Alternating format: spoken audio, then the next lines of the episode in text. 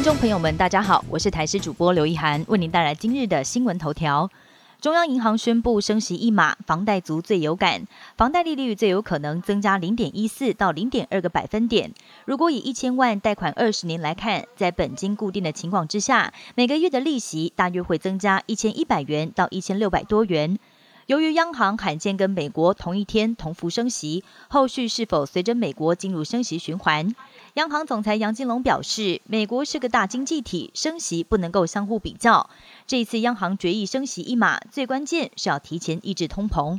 避免医疗浪费，台北市中型接种站在下个星期要缩减，剩下三个地方。本土疫情趋缓，第二十六期台北市疫苗预约率只有百分之十一点五六。副市长蔡炳坤指出，为了避免医疗量能浪费，台北市原本十三个中型接种站，从下个星期开始要缩减为三个地方。此外，因应中央预计在月底关闭疫苗预约平台，台北市到时候将重启疫苗预约系统，并且规划将三百多处的诊所才分组错开时间进行实打。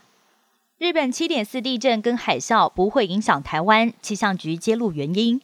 中央气象局地震中心主任陈国昌表示，台湾会受到菲律宾海板块跟欧亚大陆板块的影响，但是引起日本地震的板块跟台湾是不一样的，因此并不会波及台湾。反倒是马尼拉、琉球、雅浦这三大海沟对台湾的威胁更大。如果日后发生超过规模八的地震，台湾将面临海啸冲击，甚至有学者预估海啸可能高达八点五公尺到九公尺。日本福岛县外海在十六号晚间发生规模七点四强震，让不少日本人心有余悸。